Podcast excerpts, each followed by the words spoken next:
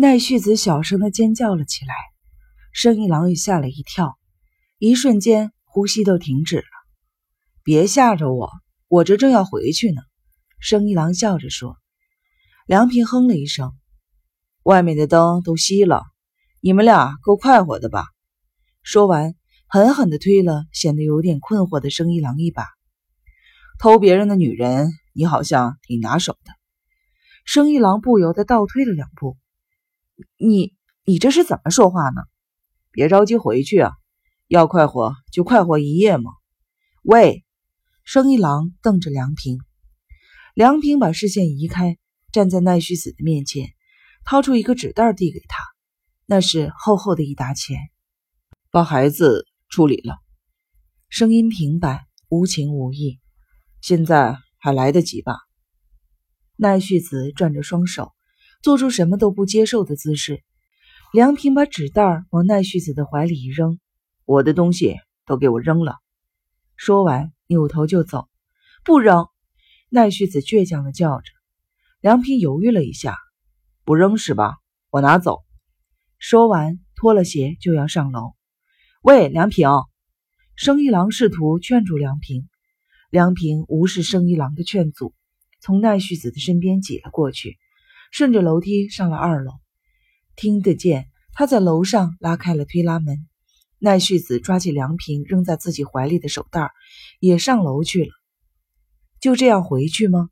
生一郎犹豫了，明知道留下来是件叫人难受的事情，生一郎还是脱了鞋，追着两个人上去了。生一郎爬到了二楼，只见奈绪子正把那一袋钱朝凉平扔过去。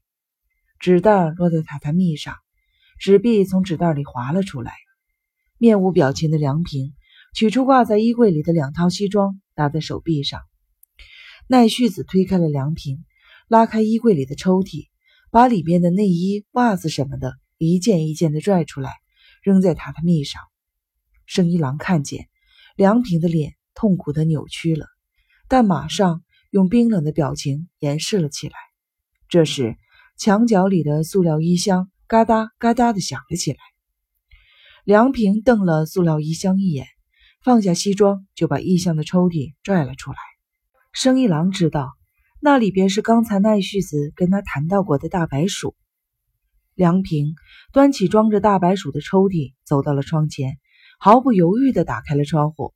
住手！奈绪子大叫了一声，他已经意识到梁平要干什么。梁平把抽屉伸到了窗外，把它翻了个底朝天，几个白色的块状物被甩了出去。你这是要干什么？奈绪子朝梁平逼过去，抓住了他的手腕。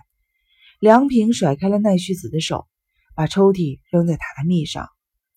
他要是真有力量活下去的话，扔出去他也死不了。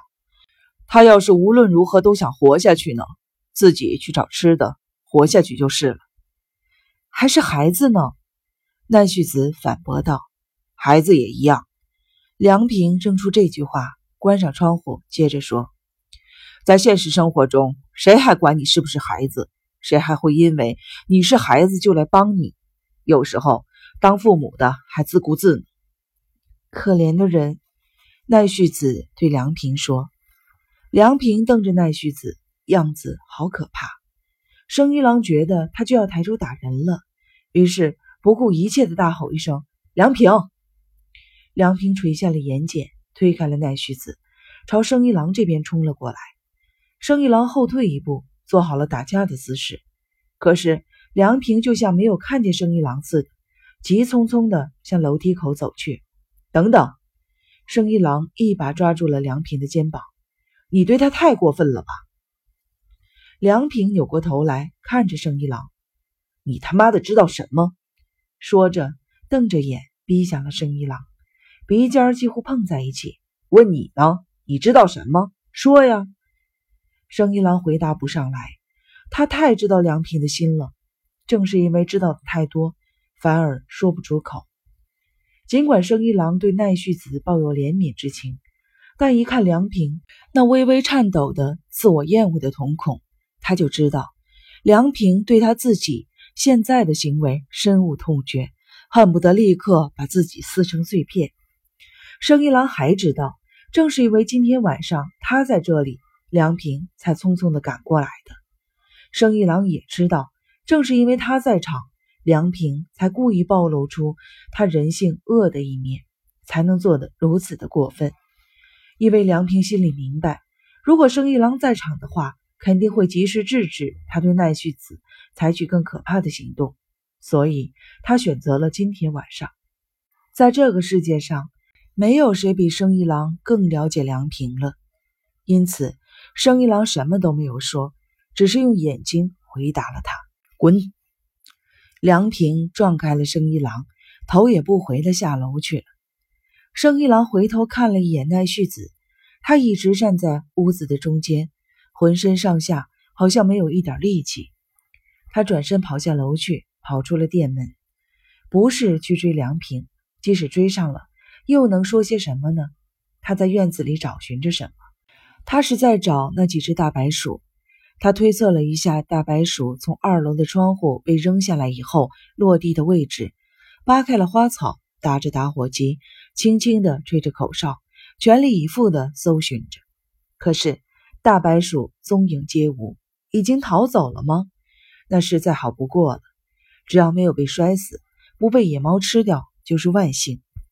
生一郎返回了二楼，故意用明快的声音对奈绪子说：“大白鼠跑了。”奈绪子瘫倒在榻榻米上，身子歪向了一侧，他的精神和身体好像完全崩溃了一样。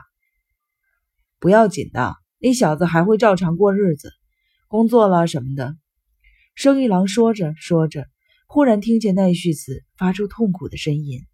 只见他身体蜷曲着，用手按着腹部，他那翠绿的和服的下半身被黑红黑红的液体浸透了。生一郎赶紧奔了过去，叫着他的名字，把他抱了起来。奈绪子的脸色蜡黄，痛苦的紧皱着眉头，连说话的声音都没有了。生一郎赶紧打电话叫救护车，随后一边安慰奈绪子，一边问他家门的钥匙在哪儿。急救车来了，生一郎锁上了门，跟奈绪子一起去了医院。